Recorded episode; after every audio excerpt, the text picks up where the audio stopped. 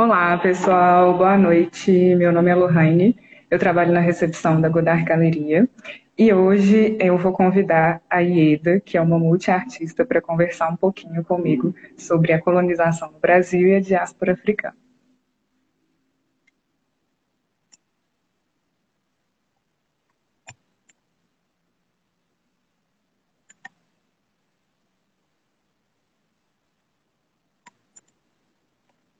Vamos aguardar a Ieda entrar, gente, só um minutinho.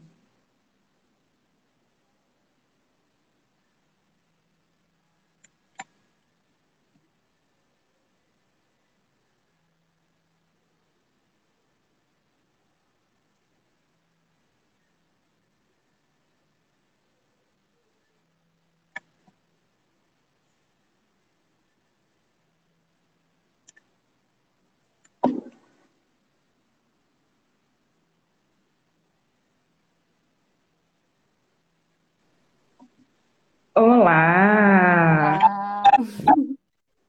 E aí? Tudo bem? Tudo jóia? Se, apresente. Se apresente. Boa noite a todos. Eu sou Ieda, sou artista e tatuadora na Godard. E é isso, sou uma pessoa preta também, uma mulher preta.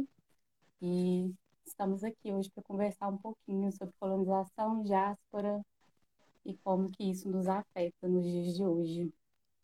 Sim, é bom que você já até adiantou o nosso objetivo, né, Amiga? Porque a colonização e a diáspora africana, a gente falando assim fica até um pouco reducionista, né? Que parece que foram coisas pontuais e pequenas e rápidas, mas na verdade foram processos longos que fizeram parte é, da construção do nosso país como nação. Né? Então, para a gente entender determinadas coisas que acontecem hoje, é importante a gente olhar para trás, né? É, fazer aquele movimento mesmo que na África se chama de Sankofa, né? Sim, sim. Pois é, é muito importante a gente resgatar mesmo toda essa história do nosso país, ter sempre isso em mente para a gente não deixar de ter pensamento crítico sobre a nossa realidade hoje, né? A gente vai tentar contribuir um pouquinho com esse debate hoje. É, e depois eu vou fixar nos comentários também as referências bibliográficas. É, então vamos começar pela colonização, né? É, a colonização ela ocorreu no entre, ela iniciou-se na verdade entre 1500 e 1530 e os colonizadores eles tinham o objetivo é, de aumentar os lucros, né, para recuperar os caixas da coroa, é, povoar. Tinha um intuito religioso também da propagação do catolicismo. É, e era uma empreitada, né? Foi um, um investimento que, que algumas coroas fizeram para financiar essas navegações, né? Mas sempre atrás é, dessa questão de suprir necessidades da coroa. Isso. E aí, é, aqui no Brasil, o primeiro que chegou foi Martim Afonso de Souza. Chegou no local onde a gente conhece hoje como São Paulo e montou o primeiro povoado, né, que foi o povoado de Vila de São Vicente. E nesse primeiro momento da colonização, eles chegaram aqui com o objetivo de extração do pau-brasil, né? Então, nesse primeiro momento, houve quase que uma extinção dessa espécie nativa do Brasil, que era muito utilizada para fazer pigmentação, para atingir as roupas lá da Europa. E, mas esse foi só um primeiro momento, né? Então, eles chegam sem essa preocupação de manutenção do território, com um pensamento mais voltado para a exploração mesmo, para roubar, para retirar o que nós temos aqui e levar para lá. E logo depois desse momento começa o que foi o carro-chefe da exploração aqui no Brasil, que foi a cana-de-açúcar, né? Que é onde começam -se a trazer os africanos também para trabalharem aqui nas plantações europeias do colonizador. Sim, e é importante a gente lembrar também que só começam é, a ter a ideia de trazer pessoas africanas para o Brasil escravizadas é, depois de dizimarem né, é, os indígenas e a, ao ponto da mão de obra deles ficarem inviável, assim, através, eles foram mortos de várias maneiras, né?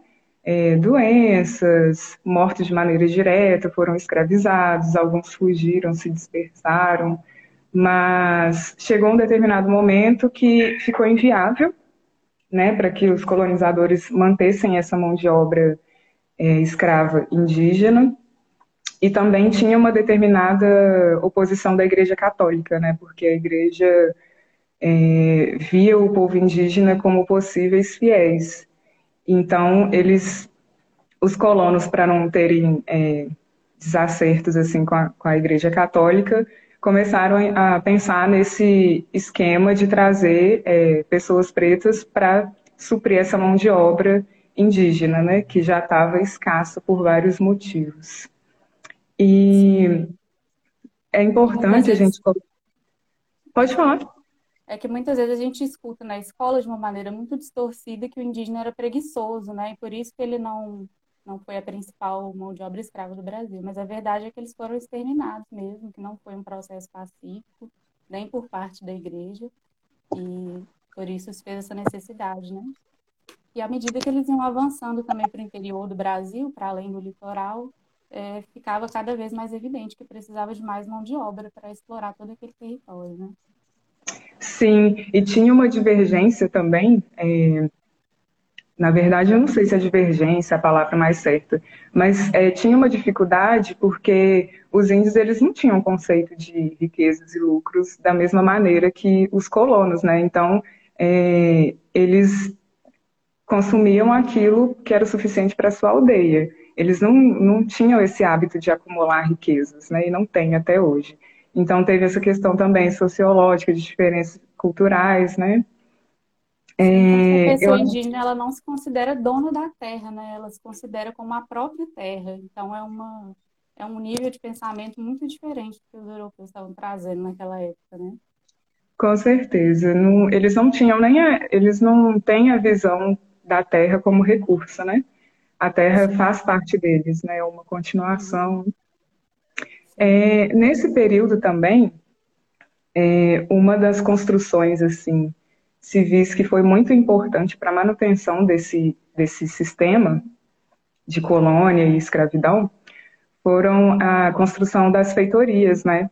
que elas funcionavam como mercados, como fortes, e os colonos eles construíam essas feitorias nos portos. E aí entra a influência africana na vida, na, na vida não, na construção do Brasil como uma nação. Porque eles saíam dos portos africanos, onde existiam feitorias também, né, da coroa, é, e lá dentro eles eram avaliados como mercadoria mesmo, né?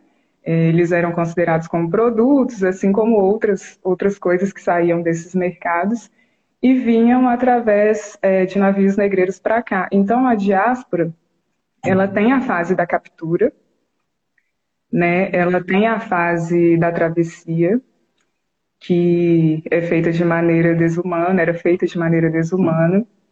Então, foram milhões de pessoas que foram escravizadas nesse período eu acho que as estatísticas elas contam com 12 ou 11 milhões, não é isso? De pessoas. só para a América, né? Essa é. Atlântica, sendo que 5 milhões foi só para o Brasil. Então, é, é em torno... de todo...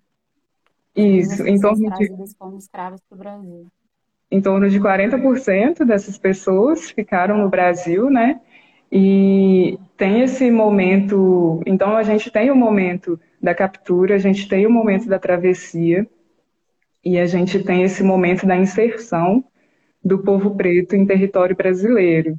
E é aí que começam a acontecer essas novas formas de existência né, do povo africano aqui no Brasil, porque é, os colonos e os traficantes de escravos, eles faziam questão, questão de manter os povos separados, né, porque foram vários povos africanos que vieram para cá, e aí, para numa tentativa de reduzir essa resistência, eles separavam as famílias, separavam as etnias, né?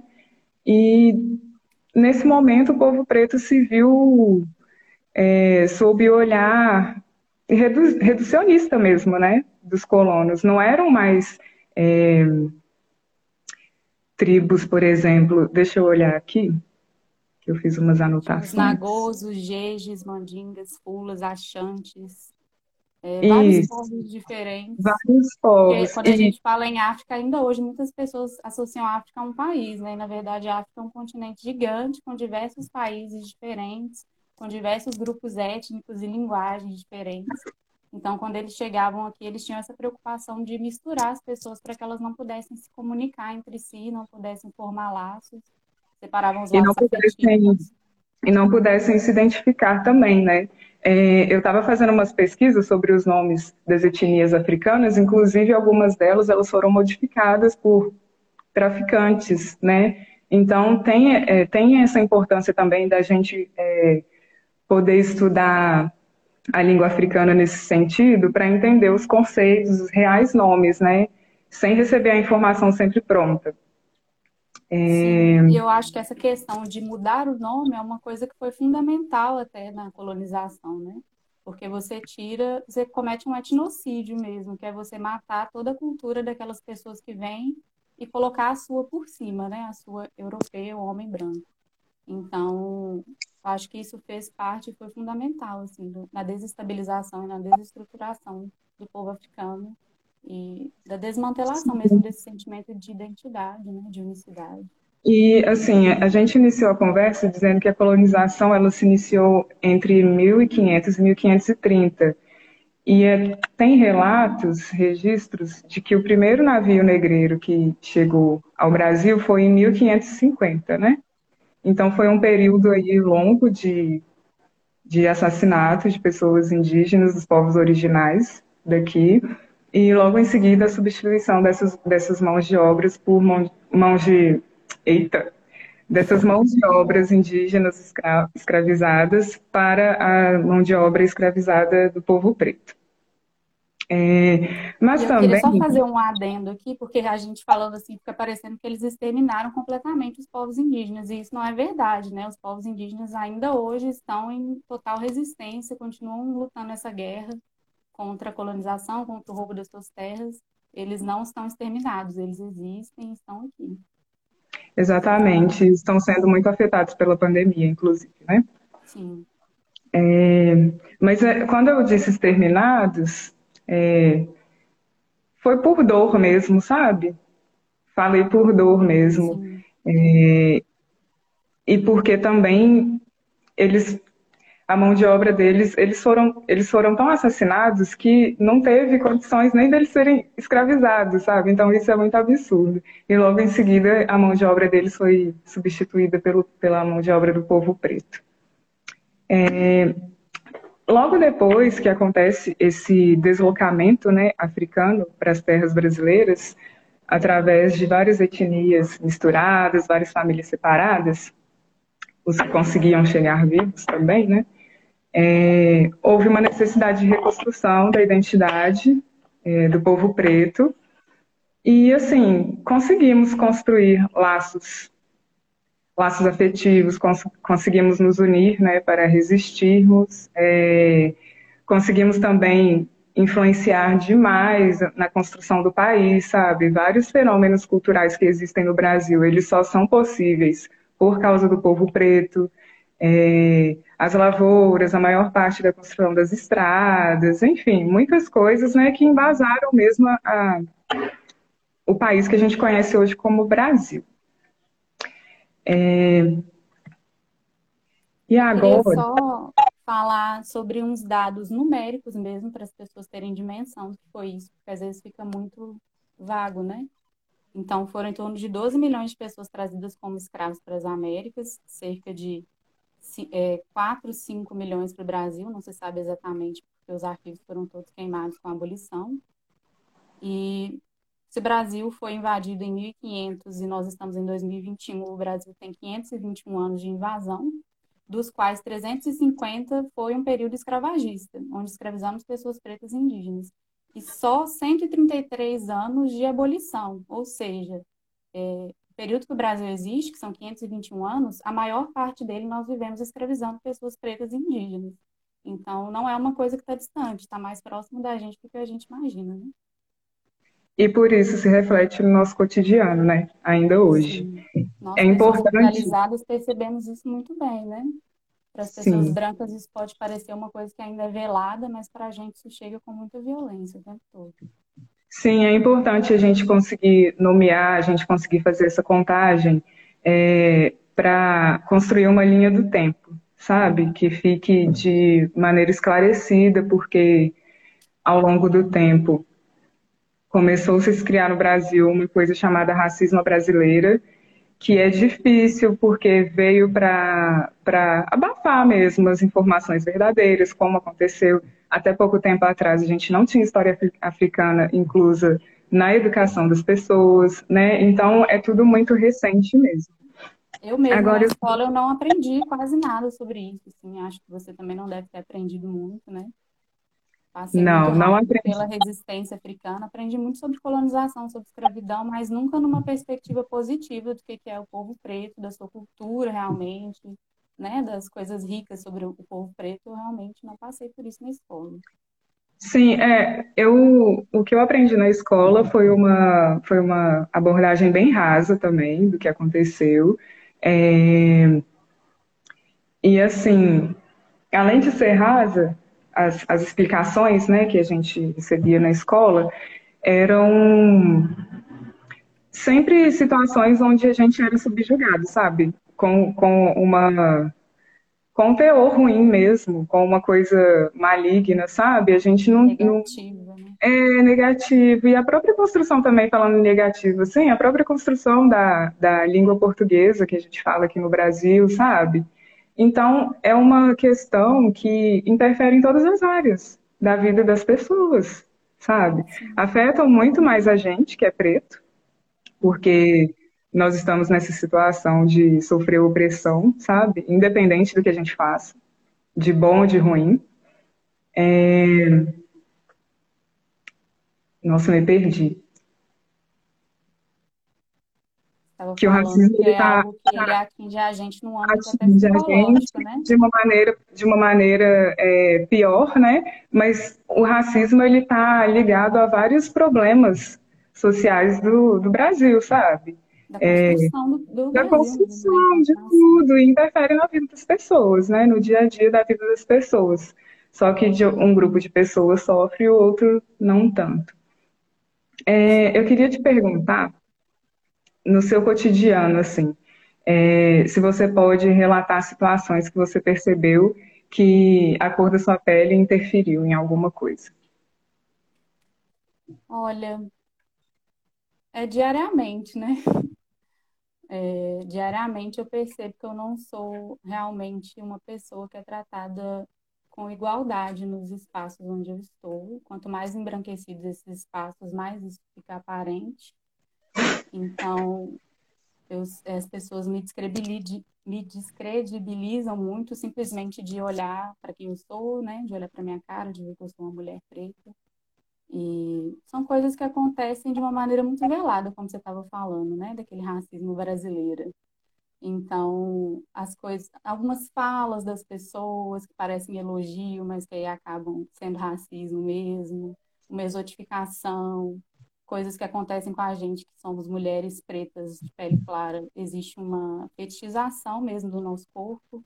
Então, em qualquer relação que eu estiver, eu não consigo estar com uma tranquilidade de saber que eu estou sendo vista como uma pessoa mesmo, sabe? Tem sempre esse questionamento se eu estou sendo vista só como um corpo, ou só como algo para ser usado. É... Enfim, essa é uma das coisas, assim, né? São várias. E que Entrar afeta... numa loja, por exemplo, para comprar alguma coisa, acaba sendo um problema também, que eu acho que para uma pessoa branca não é assim, sabe? Sempre com muito medo das pessoas acharem que eu vou roubar, ou que eu vou, né, que eu sou uma ladra, alguma coisa assim. São aquela, aquela, aquela, aquele comportamento de sempre ter a notinha fiscal das coisas que você comprou, porque se você passar na porta da loja e o alarme, por um acaso, algum defeito, apitar, sabe?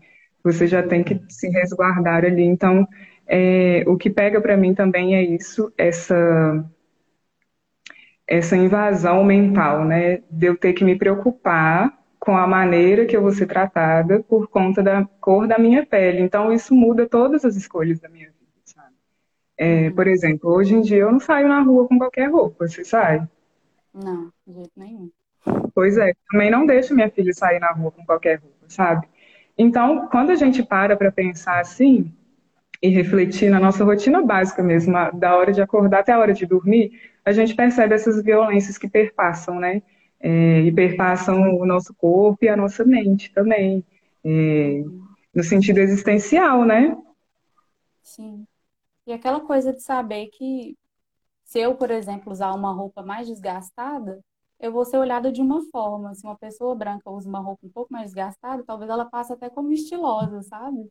Mas o nosso corpo acaba sendo lido de uma outra maneira, acaba sendo interpretado sempre de uma forma muito negativa.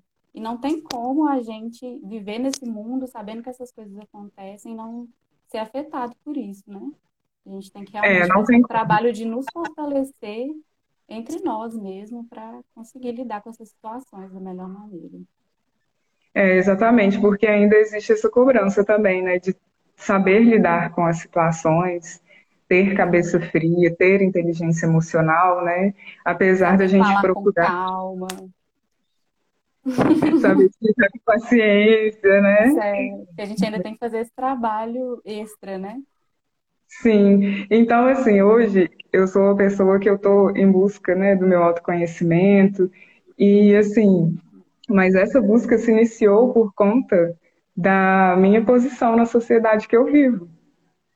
Olha que coisa, ela não se, ela não, não se iniciou porque foi uma coisa que partiu de mim, da minha essência, entendeu? Foi uma coisa provocada, então é complicado, né? Uhum. É, o que eu tenho mais sentido, assim, ultimamente, em relação à, maneira como pessoas brancas me veem é sobre a fetichização.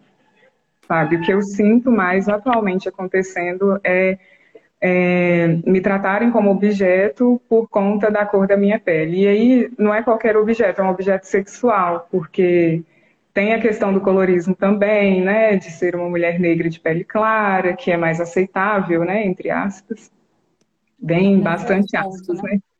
É.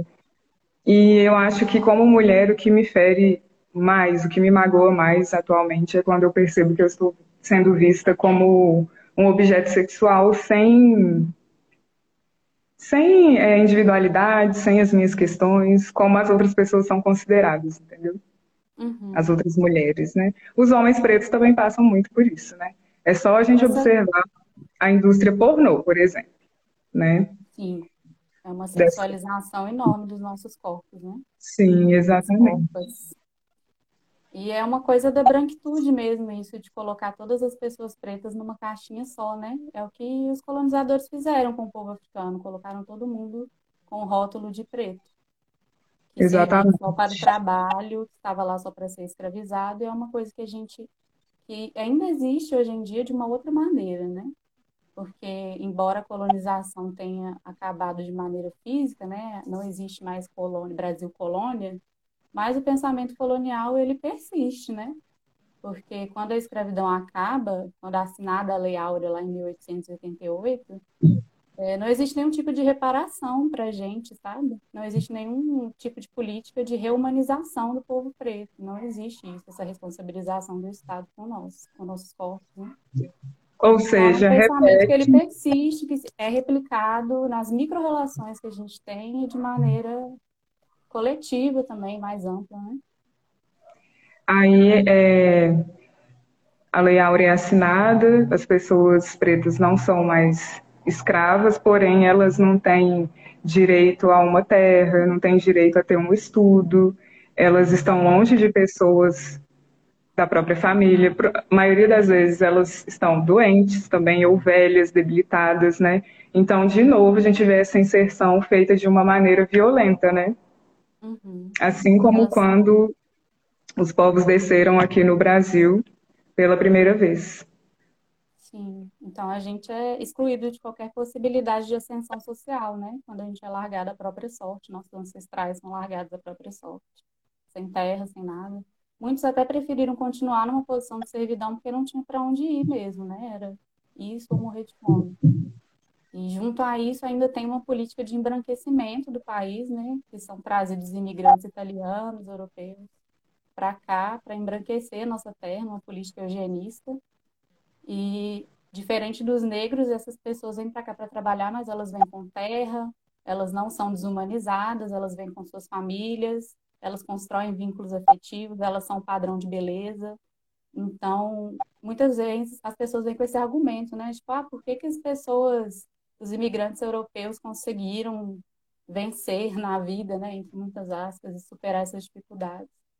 É por isso, gente, porque não, não houve desumanização dessas pessoas como houve das pessoas pretas, sabe?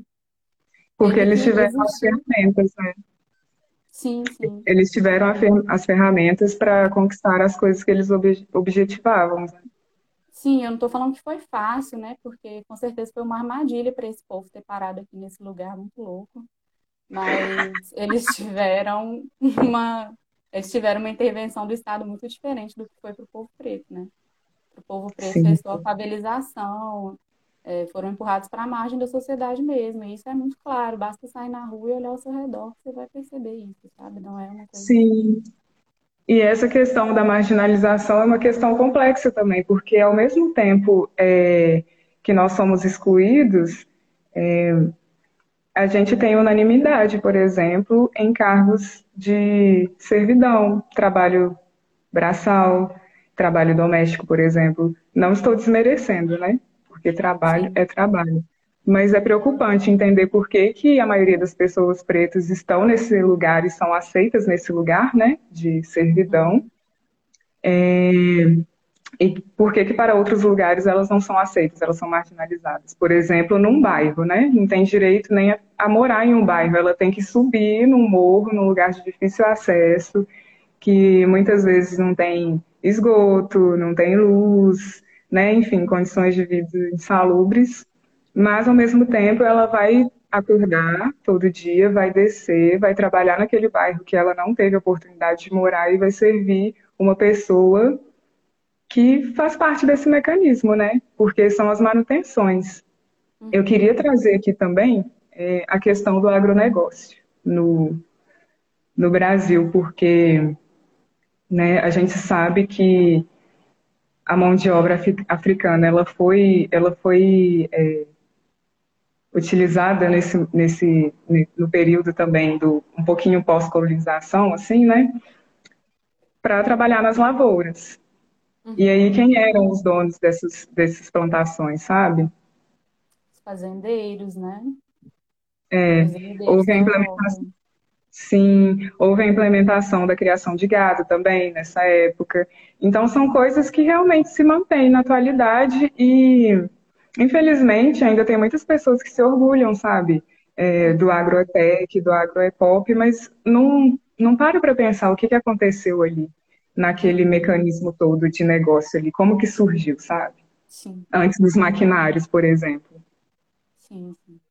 E é algo que é muito nocivo para os povos indígenas também, né? Porque essa fome por terra para plantar soja, para vender para a China, acaba que as terras demarcadas dos indígenas são invadidas, as pessoas são expulsas do seu território, são assassinadas para manter esse tipo de cultura e esse tipo de economia que não é nada sustentável, nem para a terra, nem para a gente, nem para ninguém, sabe?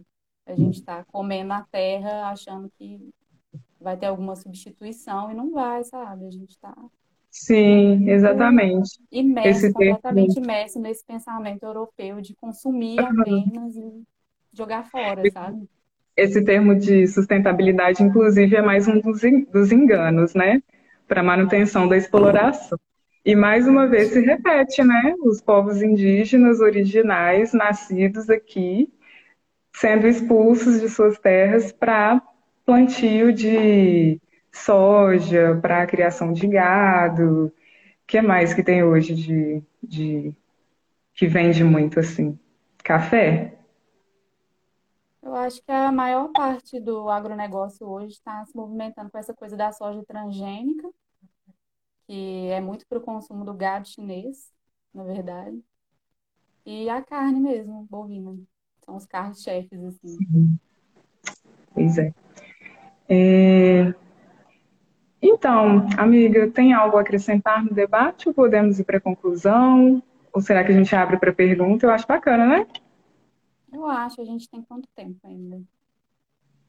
Aí a gente tem mais uns 17 minutos. Deixa eu ver se tem pergunta aqui. Gente, manda pergunta aí, por favor. Interajam com a gente. Eu vou tentar colocar aqui fixado os, as referências bibliográficas, tá? Sim. E aí eu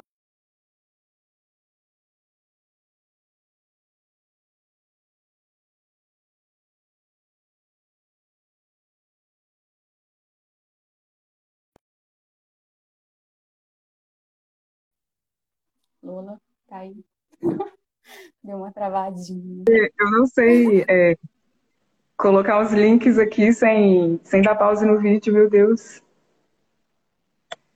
Mas diga. Eu ia só fazer algumas observações em relação a dados estatísticos mesmo que a gente tem em relação às pessoas pretas no Brasil hoje. E, segundo o IBGE, né, nós somos no Brasil 56,10% de pessoas autodeclaradas negras e dentro desse negro existem pessoas pretas e pardas, né? E dentro desse pardo eu, eu ainda faço uma observação de que podem ter muitas pessoas indígenas que não conseguem se reconhecer enquanto indígenas, tamanho apagamento que aconteceu na história. E dessas pessoas negras, é, são 64% dos desempregados no Brasil hoje, e 47,3% das pessoas que estão empregadas são em serviços informais. É, eles são 4,9% apenas no consenso de administração das 500 empresas de maior faturamento no Brasil, 30% nos cargos de gerência, com exceção do Norte e do Nordeste, e 57% a 58% como aprendizes e trainees, ou seja, eles estão em muito mais número nos cargos mais baixos mesmo. Na indústria cultural, é, é muito discrepante assim, o, o número de negros também. É, eles recebem menos que as pessoas brancas, independente do nível de instrução. Então, a diferença salarial entre mulheres pretas e homens brancos é de 73%. Então, eh, as mulheres pretas recebem menos da metade do salário de um homem branco. E o rendimento médio domiciliar de uma família negra é de 934 reais e de uma família branca de R$ 1.846. Então, assim, é muito discrepante, sabe? E mais É de muito 60% da população carcerária do Brasil é de jovens negros que foram presos por roubo ou tráfico e de baixa escolaridade também. Então, é pre... e finalmente, assim, por causa das políticas de cotas, a gente conseguiu superar o número de pessoas brancas nas universidades, são 50,3%. Mas ainda assim, quando a gente passa dessa etapa da universidade, no mercado de trabalho a gente ainda não tem as mesmas oportunidades. Então, a pessoa negra, como eu já falei antes, continua ganhando muito menos que uma pessoa branca, né? Não importa a sua qualificação. Então é isso, queria só deixar esses dados assim para a gente pensar nisso como herança da escravidão mesmo, né? São coisas reais, são fatos e não são coisas que estão são da nossa cabeça ou que são questionáveis, são fatos mesmo. São coisas que estão acontecendo na nossa sociedade que não tem como a gente negar que tudo isso vem de uma estrutura racista e escravocrata, né? Sim, e sempre manter na cabeça que o racismo ele está ligado a todas as mazelas da nossa sociedade brasileira. Sim. Não tem como fazer uma separação, porque assim como a gente participou da construção desse país, né, a gente, é, infelizmente, através do racismo, a gente faz parte dessas estatísticas ruins. Teve uma positiva que foi a da, dos estudantes em faculdades, não foi? Sim. Graças à política de cotas, né? Que muita gente acha que é desnecessário, enfim. Sim, sim. Gente, é, a gente recebeu uma pergunta aqui. É, a Camila está perguntando, numa perspectiva para o futuro, quais ações vocês conhecem que poderiam ser aplicadas hoje nas ações micro, no dia a dia, para ajudar a reverter esse cenário? Posso começar? Pode. Eu acho que a primeira coisa é conscientização, entendeu? Não adianta a gente passar as informações sendo que as pessoas não se convencem de que esse problema seríssimo existe. né? E aí essa conscientização ela vem através da educação mesmo, que é uma ferramenta libertadora do conhecimento, é, do seu entendimento de consciência social. As pessoas precisam entender qual lugar da sociedade ela ocupa, sabe? No país que ela vive, no estado, na cidade, no bairro. Precisam se fazer essas, esses, essas perguntas, esses questionamentos. É... Feitos esses questionamentos, dados os devidos reconhecimentos às coisas que acontecem, né? Que são fatos factíveis, são coisas reais. Eu acho que o melhor caminho seria a união mesmo a união nesse sentido de, por exemplo, pessoas que têm privilégios, o que elas fazem para reverter essa situação, sabe? É, como vocês se posicionam contra o racismo? Vocês reagem quando vocês estão presentes em algumas situações? Ou não? Ou vocês é, se omitem? Então, eu acho que começa assim, sabe? É, movimentos mesmo, é, pequenos movimentos e união e só assim a gente vai conseguir romper com essa, com essa, com essa história toda do nosso país, né? Sim.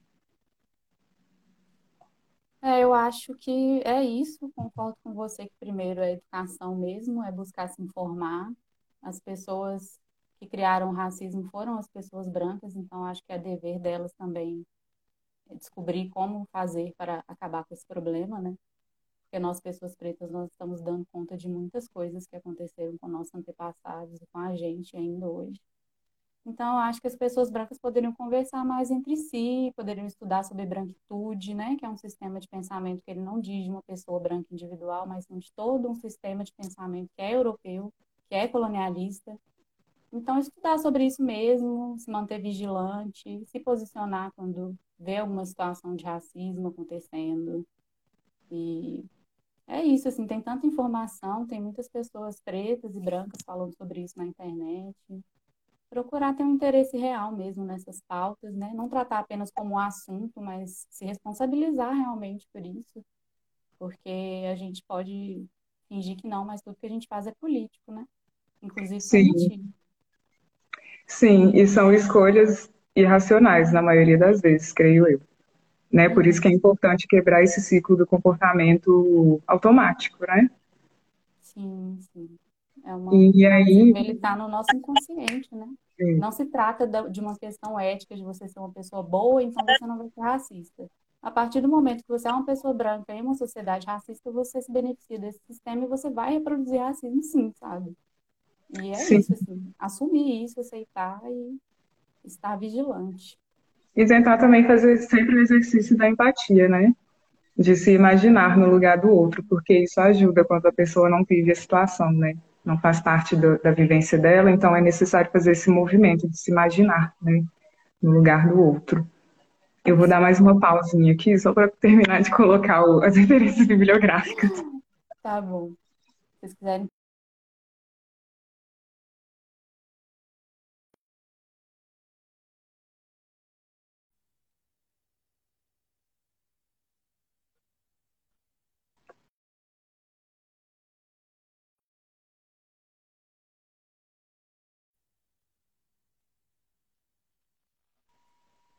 não. Oi?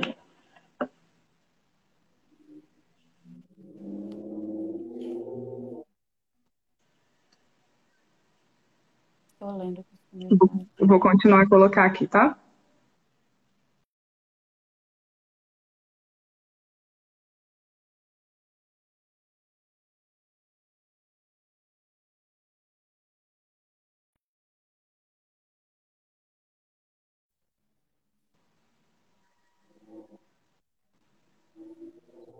Pronto, acho que foi tudo.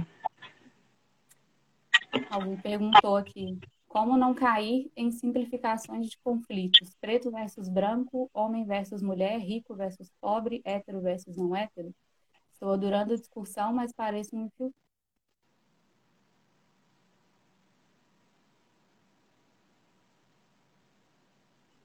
Gente, eu acho que, é, que a Ieda deu uma travadinha, tá? Peço a paciência Ai, de vocês. Voltou. Deu uma viajadinha aí, né?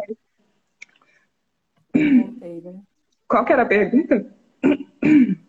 Como não cair em simplificações de conflitos? Preto versus branco, homem versus mulher, rico versus pobre, hétero versus não hétero. Estou adorando a discussão, mas pareço um infiltrado sendo homem hétero branco.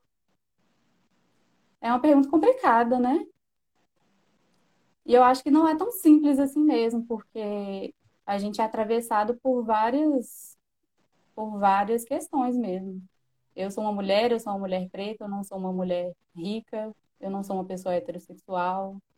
Então, isso significa que sobre mim vão recair várias opressões que não vão cair sobre um homem branco hétero cis, por exemplo. E eu não acho que o objetivo seja a gente cair nesse conflito meramente, sabe?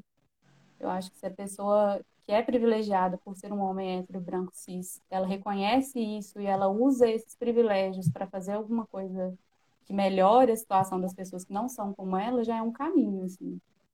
Então, Sim. Você se autoconhecer, você saber do seu lugar no mundo e você saber o que, que você vai fazer com isso então, né? Sim, e exatamente, é igualzinho você falou, são vários recortes, né? É, eu, por exemplo, eu sou uma mulher negra, é, sou heterossexual, sou mãe solo, também não sou rica, né? Sou uma trabalhadora.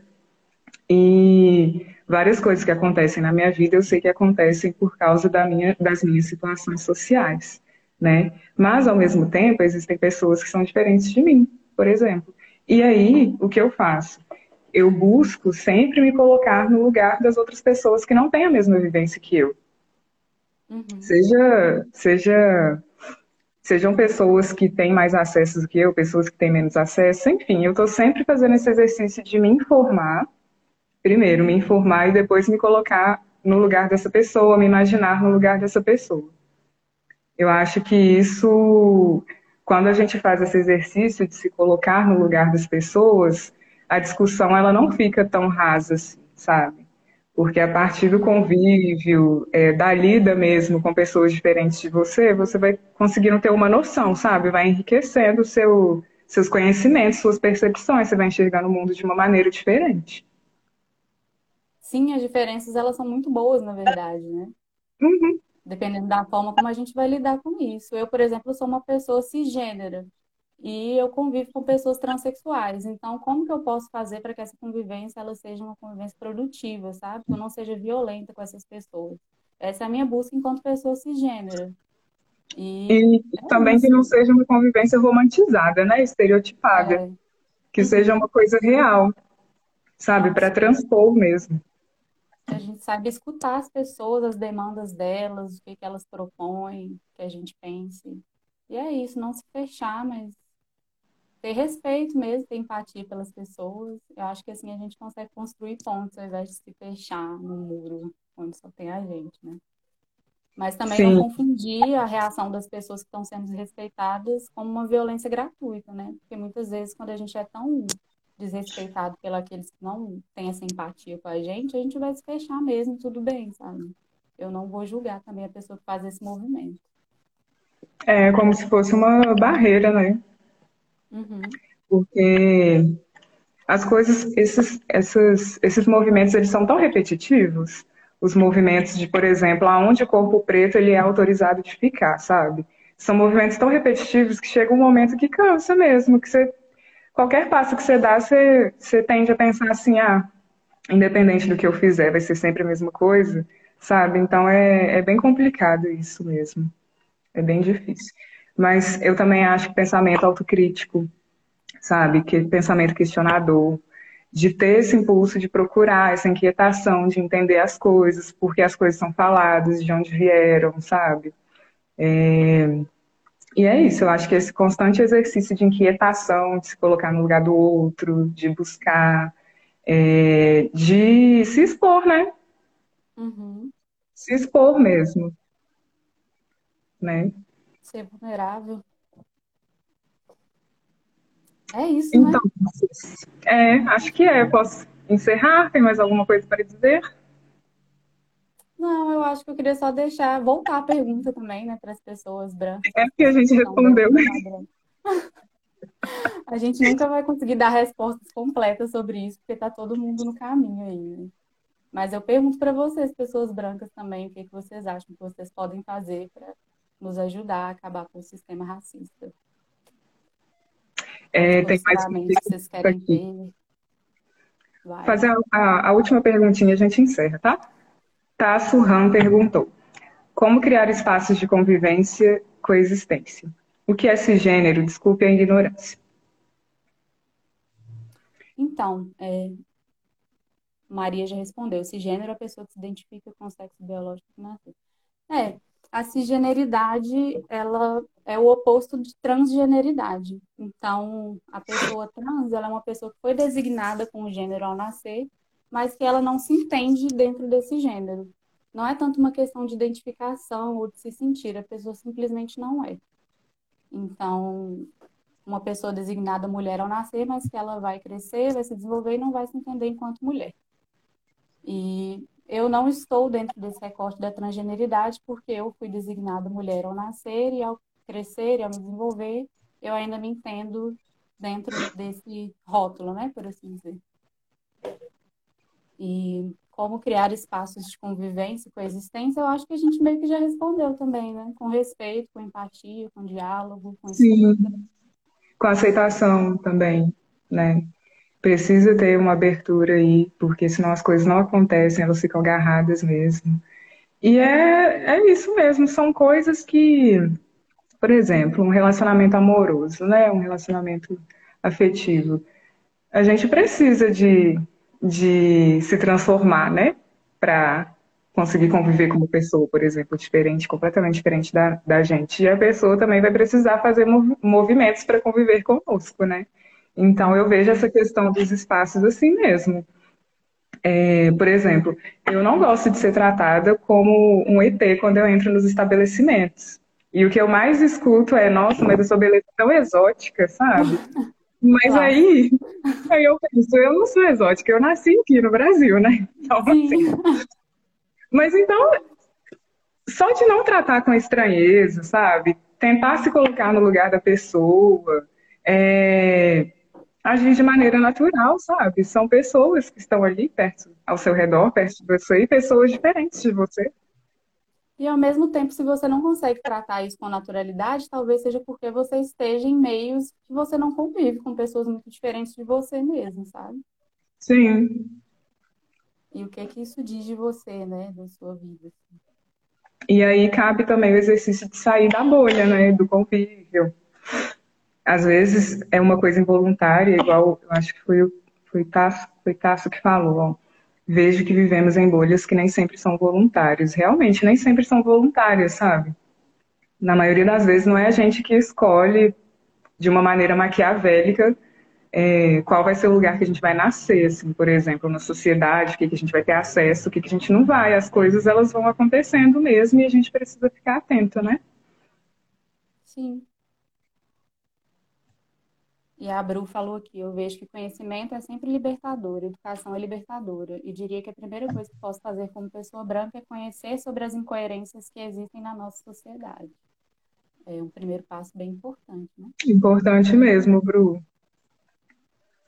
Gente, então é isso, né? Vamos finalizar? Vamos. Amiga, eu queria agradecer. Uma indicação de documentário. Deixa, deixa. Que é o amarelo do Emicida. Eu ia falar isso. que ele fala sobre a construção da cidade de São Paulo e do Brasil em geral e como tudo que a gente vê praticamente foi construído por mãos pretas. E, enfim, eu não vou ficar dando spoiler, mas vejam que é um documentário muito rico, que fala muito da contribuição das pessoas pretas para a construção do Brasil. Vou colocar aqui. Eu assisti e assim, chorei, chorei, chorei. Eu tive que assistir dividido em duas etapas. Mas então, queria te agradecer, viu? Pela disponibilidade, pelo apoio, pela troca de informações. Sempre muito bom. Queria agradecer todo mundo que assistiu, que interagiu com a gente. Muito obrigada mesmo. É, esse é um projeto que vai virar um, um Spotify, um Ai, gente, um podcast no Spotify. E aí, estamos começando esse primeiro episódio agora, tá, galera? Esperamos vocês nas próximas. Beijos. Beijo, gente. Obrigada a todo mundo que assistiu. Boa noite. Obrigada, Lula, pelo convite. Sempre um prazer trocar essas ideias com você. E é isso. Gratidão. Tchau, gente. Beijo. Beijo.